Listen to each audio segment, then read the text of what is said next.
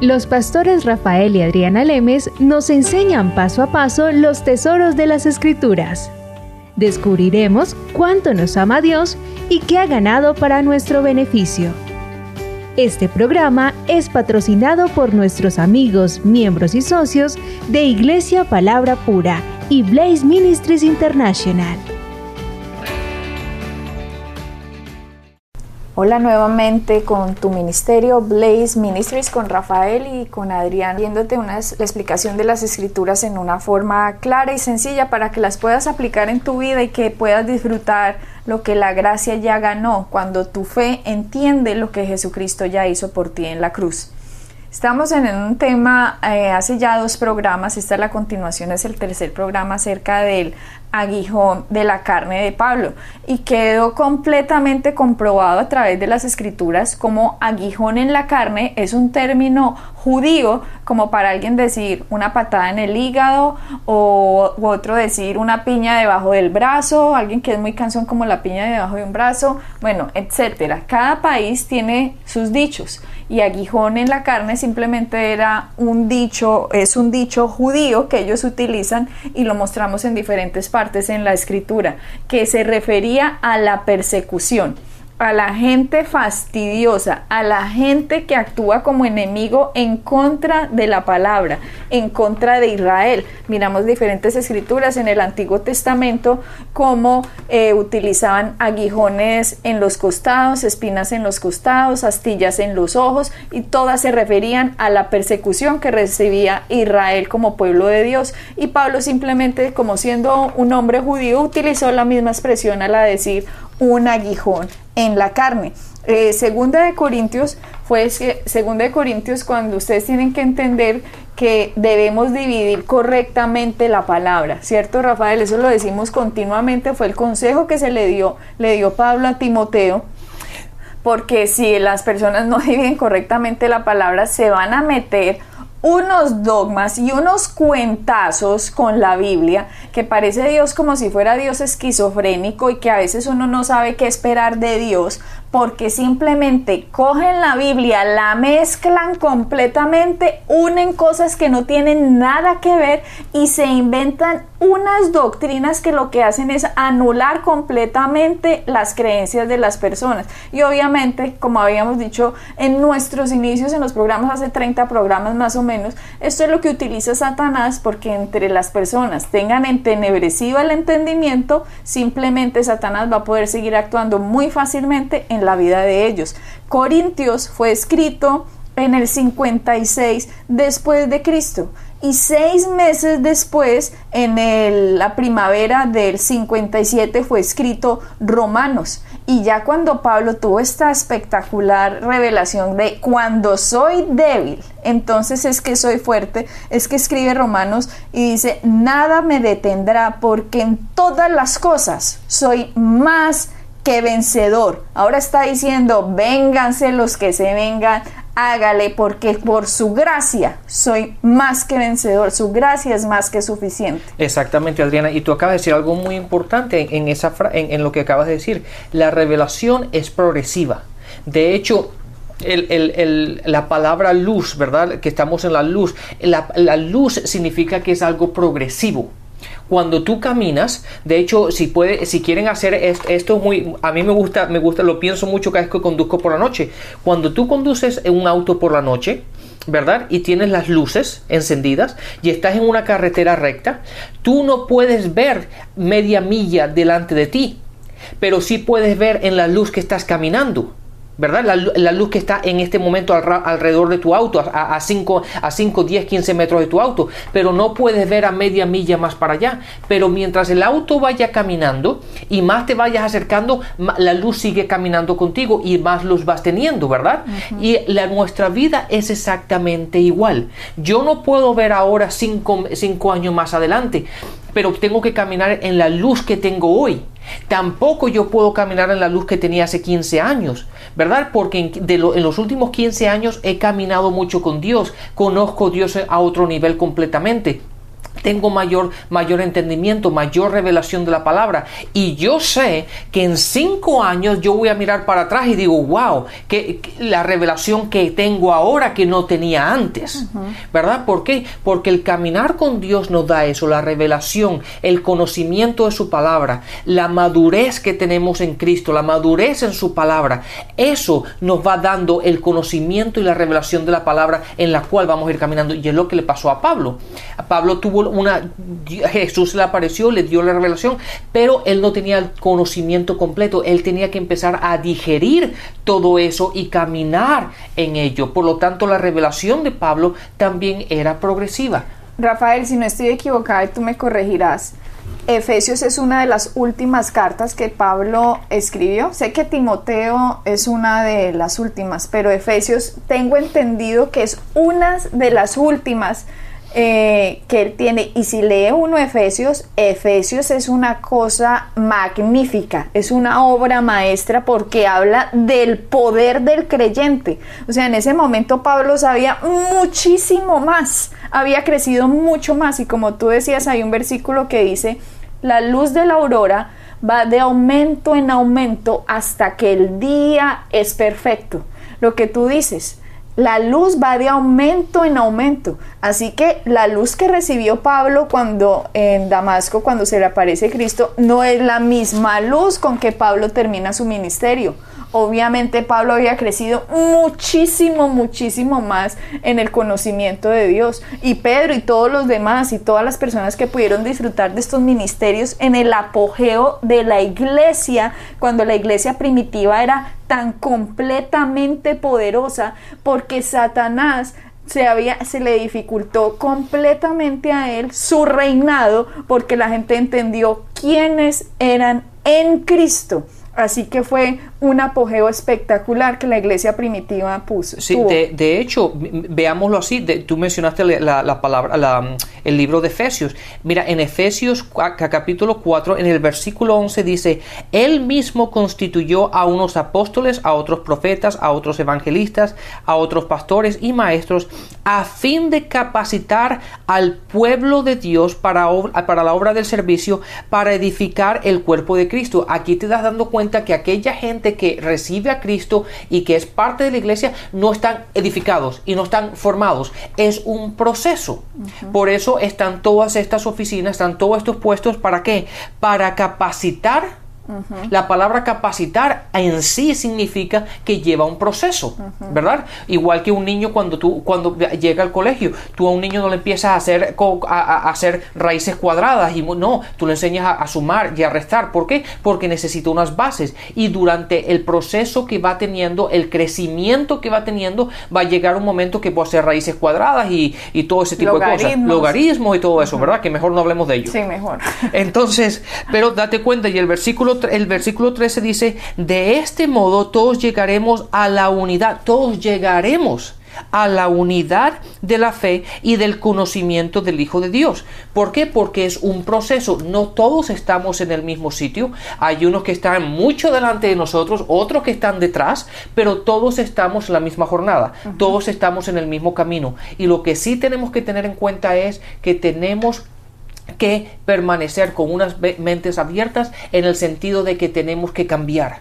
Cuando la palabra, la palabra y el conocimiento que recibimos va en contra de la religión y va en contra de lo que, de, la, de lo que sabíamos anteriormente y lo vemos en las escrituras que ciertamente es así, ajustémonos a ello y cambiemos. Sí, Pablo mismo, Rafael, dijo, prosigo a la meta, a la estatura del varón perfecto.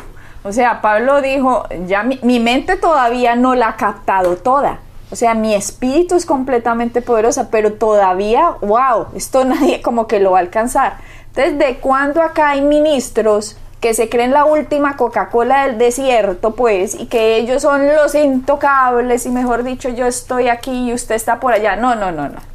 Todos somos igualitos. Todos tenemos unción, todos tenemos el poder de Dios. Todos los que hemos sido bautizados con el Espíritu Santo tenemos la misma cantidad de Espíritu Santo. El Espíritu Santo no viene por medidas. A ver, a usted le voy a dar una libra, a usted 500 gramos y a usted un kilo. A ver, usted que es ministro le voy a dar 3 kilos. No, no, no, no. El, el, el, Espíritu Santo a todos nos vino la misma medida. Lo que pasa es que hay gente que tiene más conocimiento, hay gente que ha renovado más la mente y por lo tanto puede operar más fácil el poder de Dios en la vida de esas personas. Por eso el poder de Dios operaba más fácilmente en la vida de estos apóstoles, en la vida de Pablo, por ejemplo, porque habían renovado su entendimiento, entendían que cuando nacieron de nuevo su espíritu fue creado perfecto, puro, santo, lleno de los, lleno de, del, del, fruto del Espíritu, de amor, de gozo, de paz, paciencia, bondad, benignidad, bondad, fe, mansedumbre, templanza, bueno, todo este poder que tiene el creyente dentro de él, que a medida que uno va renovando, Rafael, no hay demonio, no hay Satanás que se pueda, que se pueda enfrentar. Exactamente. O sea, que se enfrenta sí, pero que gane no. Que gane no. Y eso fue lo que le pasó a Pablo. Y volviendo una vez más al programa anterior que estábamos hablando, cuando Pablo le dijo, le rogó que le quitara, que le quitara el, el mensajero, y le dijo Dios, te basta mi gracia, pues mi poder, el poder de Dios, mi poder, se perfecciona en la debilidad. ¿Verdad? Entonces, en el momento, y qué es lo que le pasa a la gran mayoría de la gente cuando recién está entendiendo las cosas de Dios, ellos piensan que ellos son los especiales, que Dios, que ellos son los favoritos, y todos somos iguales, y empiezan, empieza una creencia de que es por obras, básicamente, es mi capacidad y lo que yo puedo ser y el conocimiento que yo tengo, y yo, yo, yo, yo, yo, hasta que se dan cuenta que el yo no sirve para nada. Y, es, y fue lo que le pasó a Pablo. Simplemente la respuesta que Dios le dio a Pablo fue, tienes que aprender a que es mi gracia. Mi gracia es la que funciona en ti. Es mi gracia por lo cual tú haces lo que tú haces. Es mi gracia por lo cual tú has ido, has ido y has predicado donde tú has ido. Y siempre y cuando tú estés en mi gracia, entonces mi poder se va a perfeccionar en tu debilidad. O sea, el poder de Dios opera en cualquiera que esté en el cuerpo de Cristo. Esto no es simplemente para Rafael y Adriana. No. Esto no es para el profeta, el apóstol, el evangelista, el maestro, el pastor y el y el y el ¿qué me faltó? Ninguno. Y el no, bueno, dije los cinco. esto no es simplemente para estos, para nosotros. Esto es para el cuerpo de Cristo y por eso en Efesios dice que estas oficinas están para que el cuerpo haga la obra del ministerio, o sea, que el cuerpo entienda, el Espíritu Santo está dentro de mí, yo tengo la unción de Dios, tengo la misma unción que tiene Rafael Adriana, la misma que tiene cualquier persona. Aquí nadie puede decir, yo soy la ungida de Dios o yo soy el ungido de Dios. No, no, no, no, qué pena. Si nació de nuevo, todos somos ungidos de Dios. Del mismo Espíritu. Exactamente. Si recibimos el bautismo del Espíritu Santo, somos todos, tenemos la misma cantidad de Espíritu Santo. Qué pena, pero es que aquí no bajemos pues del pedestal al que se está subiendo en un pedestal, porque es que aquí no hay pedestales. El único pedestal lo tiene Jesucristo. Entonces, todos somos iguales. Lo que pasa es que unas personas tienen en la mente más conocimiento que otras y por eso se mueve eso. Pero por eso, por ejemplo, está en nuestro ministerio. Enseñarle a usted quién es usted en Cristo. Sepa quién es usted, sepa el poder que hay en usted. Si nosotros no estamos haciendo esto, Rafael y yo estamos mal porque nosotros no le estamos enseñando el poder de Rafael y Adriana y síganos, síganos los buenos como el chavo. No, no, no. Aquí todos podemos entender quiénes somos y todos podemos disfrutar de estas bendiciones. Y tenemos que aprender a dividir correctamente la palabra. De hecho, Rafael, la mayoría de personas, millones de cristianos en el mundo, no saben que el libro de hechos es una secuencia de todos los libros de las epístolas inclusive las epístolas paulinas o por allá cuando escribió Pedro sus epístolas. No, la gente cree que Hechos, ah, eso es otro libro. No, Hechos está colocado para que usted entienda qué pasó, en qué momento del tiempo, por dónde se estaban moviendo estos apóstoles y en qué momento ellos escribieron Timoteo, Filemón, Corintios, Romanos, Tesalonicenses, Filipenses, eh, etcétera, etcétera, etcétera. Entonces no podemos separar el libro de hechos de las epístolas. Rafael, yo esto no lo sabía. O sea, yo esto se los estoy diciendo a, ustedes, eh, pero yo hace unos años no sabía esto. Cuando en una, precisamente en una clase que estaba dando Rafael en una iglesia sobre el libro de Hechos, yo me quedé con la boca abierta, porque yo, Rafael, yo no sabía que el libro de Hechos era la secuencia de las epístolas. Y es muy interesante porque así la Biblia se puede aclarar muchísimo más. Sí, exactamente. Eso ese es un tema interesante porque la gente piensa que el libro de Hechos, pues obviamente es un, libro, ¿no?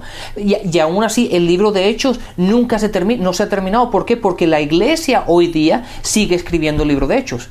Pero en el libro de Hechos, de hecho, a lo mejor esto sería un buen estudio que, una, que podríamos hacer un, día, es ir por capítulo por capítulo y en los viajes de Pablo, después de la conversión de Pablo en el capítulo 9 de Hechos, cuando Jesús se le apareció, y él empieza a caminar y empieza a, caminar en su llamado en el ministerio y él empieza a hacer todos los viajes que hizo, ¿verdad? Los tres viajes de Pablo, en todas las regiones que iba, en, en eso, en ese pasaje, en esos pasajes, en esos capítulos, se puede ver cuando Pablo escribió cada epístola del Nuevo Testamento, ¿verdad? Cuando le escribió a Tesalonicense, cuando, le cuando escribió Timoteo, cuando escribió Romanos, cuando, cuando escribió Efesios y cuando escribió cada epístola, eso se ve en el libro de Hechos.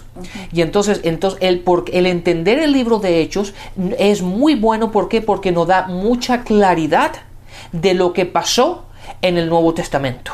De hecho, Rafael, estando leyendo eh, segunda de Corintios, cuando Pablo escribe la carta a Corintios que le dice Dios, bástate mi gracia, es interesante devolvernos al libro de Hechos, que precisamente Hechos 18, si le miran el título, seguramente en la Reina Valera, ustedes tendrán que dice Pablo en Corinto. En Corinto. O sea, están relatando algo que estaba haciendo Pablo en alguna parte cuando escribe la carta a Corinto. Entonces, miremos que cuando Dios le dice a Pablo, en la segunda de Corintios, cuando le dice, bástate mi gracia, Pablo, porque mi gracia se perfecciona en la debilidad. O sea, yo soy el poderoso, Pablo. No se preocupe que usted sea un humano. Mientras yo esté en usted, véngase lo que se venga. La gracia tiene el poder. Mira lo que le dice Dios en Hechos 18, 9. O sea, cuando Pablo va a escribir Corintios, yo creo que esto de pronto va unido Rafael con eso que Pablo escribió porque dice, entonces el Señor dijo a Pablo en visión de noche, no temas, sino habla y no calles, porque yo estoy contigo y ninguno pondrá su mano, pondrá sobre ti la mano para hacerte mal. Bueno, y sigue hablando, pero qué impresionante. O sea, esto está en el libro de Hechos conectado con, según, con Corintios. Le está diciendo Dios, no tema, porque yo estoy contigo. Y a ti nadie te va a hacer mal. O sea, si vengan persecuciones, lo que sea, entienda quién soy yo en usted. Sí, y eso, y aunque, aunque date cuenta que Pablo no tenía el Nuevo Testamento como lo tenemos hoy día, mm. entonces Dios se le apareció, Jesús se le apareció a él, o Dios le habló directamente a él, pero hoy día tú y yo tenemos el Nuevo Testamento, tenemos la palabra, claro, tenemos, tenemos las escrituras, y en ello es donde nosotros nos tenemos que pasar. Dios, por medio de la Biblia, del Nuevo Testamento, nos está hablando a nuestra vida directamente, y es ahí como tú y yo, una vez que entendemos y caminamos en esta verdad, es como tú y yo caminamos en la misma luz y la misma verdad que caminaba Pablo. Claro, y a nosotros nos toca ya en ver todo lo que esta gente recorrió, Rafael, y si nosotros empezamos a aprender a dividir correctamente la Biblia, se nos va a abrir y nos va a ser más fácil. Porque mira que hay gente que la han engañado con estas falsas enseñanzas mentirosas que han atado a la gente por tantos siglos diciendo que la enfermedad era una enfermedad en los ojos. Y siempre unen Vea, le digo como la historia, una en segunda de Corintios lo unen con Gálatas, porque en Gálatas sucede algo. Entonces, por favor, pongan mucha atención porque hoy vamos a, ustedes van a entender cómo se divide la palabra. Gálatas 4. Gálatas 4, versículo eh, 13. Pues vosotros sabéis, este es Pablo hablando en una región que se llama Gálatas, ¿cierto? Sí, eso es correcto. De hecho, en, en el capítulo 1 sobre el versículo, los primeros versículos dice que está hablando no una iglesia, pero la, re- la- la- no es una La iglesia región de, de Gala- Galacia. La, la región, correcto. Entonces dice, pues vosotros sabéis, 4.13, que a causa de una enfermedad del cuerpo os anuncié el Evangelio al principio. Ojo, paremos aquí. Ahí es cuando la gente dice, ay, si ve que tenía una enfermedad. Bueno, la King James traduce infirmity. Infirmity, que es la King James, la versión en inglés, lo traduce dolencia. Si ustedes se van a otras traducciones, como la Biblia de los hispanos, o la Biblia de las Américas, o la Reina Valera, creo que la de versión 1909, dicen por una flaqueza en mi cuerpo. Aquí la Reina Valera, la mayoría tiene la Reina Valera, lo tradujo una enfermedad. Pero como les dije, varias versiones lo traducen por una dolencia en el cuerpo y otros lo traducen como una flaqueza en el cuerpo. Ok, el punto es que tenía una flaqueza en el cuerpo, pero yo te voy a decir cómo las doctrinas que no tienen idea de dividir correctamente la palabra enseñan esto. Entonces dicen, por una enfermedad del cuerpo os anuncié el Evangelio al principio, el 14, y no me despreciasteis ni desechasteis por la prueba que tenía en mi cuerpo, antes bien me recibiste como un ángel de Dios, como a Cristo Jesús.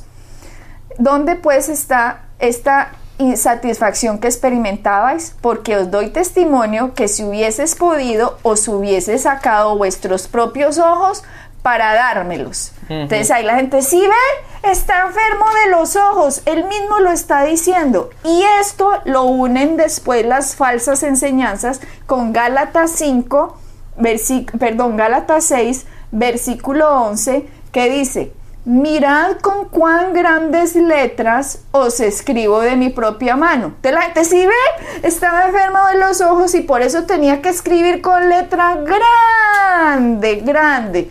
Entonces, claro, el que oiga eso dice, uy, sí, seguro es así. ¿Por qué? Porque no divide correctamente la palabra pero muy sencillo, esto no tiene ningún misterio. Ustedes tienen que ver que el libro de Gálatas, usted simplemente se va a Hechos para ver dónde estaba Pablo y qué era lo que estaba pasando cuando él escribe Gálatas o qué pasó cuando él entró a la región de Galacia. Sí, y ahí ah, me da risa oír esto. Pero sí, vayámonos a- ahora a Hechos 14. Hechos 14. En entonces, Hechos 14, ahí es cuando él estaba en la, en la región de Gálatas, de Galacia. de Galacia, perdón, y ahí fue cuando a, a él lo apedrearon. Y entonces ahora nos podría... Ah, no- o sea que en Galacia apedrearon a Pablo. Exactamente. Ah, bueno, entonces, Entonces, léenos por favor, em- empieza sobre a, a leer sobre el, versículo, vamos a ver, el versículo 18. Bueno, Hechos 14, 18. Y diciendo estas cosas, difícilmente lograron impedir que la multitud les ofreciese sacrificio. Bueno, aquí está pasando algo en Pablo, que en el libro de Hechos está mostrando que él está yendo por diferentes regiones y aquí llega a la región, llega a una región que se llama Galacia y sucede allá un milagro. Entonces la gente dijo, no, ese es un Dios, hagámosle sacrificios. Y Pablo por eso dice, acá está diciendo, difícilmente, dice Pablo, no, perdón, Lucas que escribió Hechos. Dice, difícilmente lograron impedir que la multitud les ofreciese sacrificio. Y en el 19, entonces vinieron unos judíos de Antioquía y de Ícono que persuadieron a la multitud y habiendo apedreado a Pablo, le arrastraron fuera de la ciudad pensando que estaba muerto. Pero rodeándole los discípulos se levantó y entró en la ciudad y al día siguiente salió con Bernabé para Derbe, o sea, una ciudad de Galacia. Exactamente, y ahí está la cosa. Ahora yo le pregunto a la gente, si la gente piensa que cuando, date cuenta que la palabra dice que lo apedrearon hasta el punto de la que la gente pensó que estaba muerto. Imagínate la, la pedreada que le pegaron tan tremenda. Sí, ¿en dónde caen las piedras? exactamente. Ah, en el hombro. No, no, no, Le tiraron a matar. A matarlo. Entonces, uno no, le, no le va a tirar piedra en, los pies o en las piernas, no. Lo, le pegaron en la cara, en el, en el cuerpo, ¿verdad? En la cabeza. En la cabeza. Entonces, el hombre estaba a tal punto que hasta la gente que estaba con él pensaron, murió. Claro, porque lo arrastraron los que lo apedrearon. O sea, si esta gente lo iba a matar, no, ay, no está medio muerto, dejémoslo acá. No, pensaron que estaba muerto porque el tipo estaba completamente reventado por el apedreamiento que había sufrido Pablo. Y lo más impresionante, lo arrastran. Imagínense la arrastrada que lo ponen así en medio de piedras y tales. Lo tiran fuera de la ciudad. Y después al otro eh, van los discípulos, lo rodean y se levanta y dice que al otro día se fue a esta ciudad que se llama Derbe y ah. en el versículo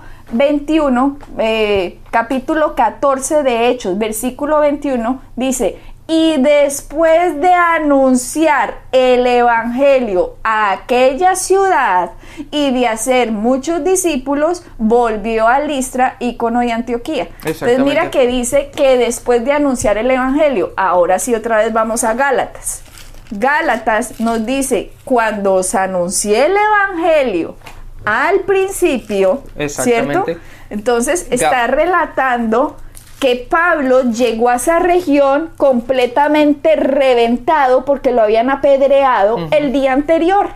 De hecho, es un milagro que Pablo hubiera llegado caminando. Exactamente. En el versículo 13, una vez más de Galatas 4:13, dice, como saben bien, la primera vez que les prediqué el Evangelio, las buenas nuevas, fue debido a una una, una, debilidad, básicamente. Dice enfermedad, pero no Póngale pues enfermedad si quiere, fue una enfermedad en el cuerpo. Pero eso fue, de claro, venía todo apedreado. Seguramente venía sangrando, venía con morados, venía rojo, venía, venía de estar apedreado hasta el punto de que la gente pensaron que estaba muerto. Es por eso que Pablo hace, hace la relación, dice, si hubiesen podido, ustedes hubiesen quitado los ojos. E, eso simplemente es otra expresión para que la gente vea el amor y cómo lo quería, cómo quería esta gente a Pablo y lo que podrían haber hecho por él. Gálata está formado, todos tienen una Biblia al final del mapa, tiene una ciudad que se llaman Derbe, Listra e Ícono. Y en Hechos nos dicen que lo apedrearon y al otro día se fue a Derbe, o sea, una ciudad de Galacia. Vayan y miren en su mapa al final y era una ciudad